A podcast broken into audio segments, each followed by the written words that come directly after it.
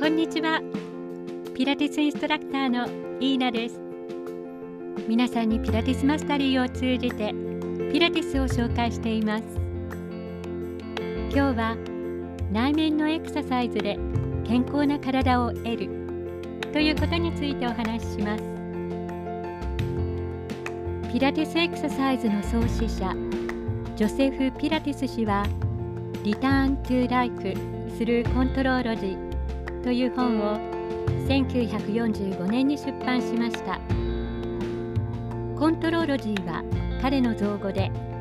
彼独自のエクササイズの方法論と考え方を示しています。彼は無意識化にあるマインドこそが体の使い方や習慣に大きく影響すると考え間違った動作や習慣は強制する必要があると信じていました。この本の中でピラティス氏は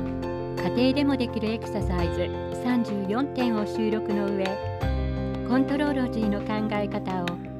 ボディマインドスピリットが融合した究極の形として紹介しています。この本が出版されてから半世紀以上が経とうとしています。この間半世紀以上もの間ピラティスは進化を続けてきました。その中で変わらなかったのはその哲学ともいえる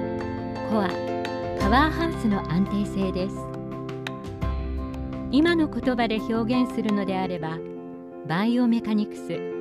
身体運動学に基づいたエクササイズ法による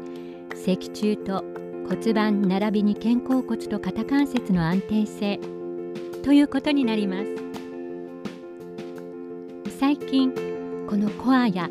パワーハウスという言葉をたびたび目に耳にもするようになりましたがピラティス氏は今から半世紀以上も前にこれらの重要性に注目していた一人だったのです。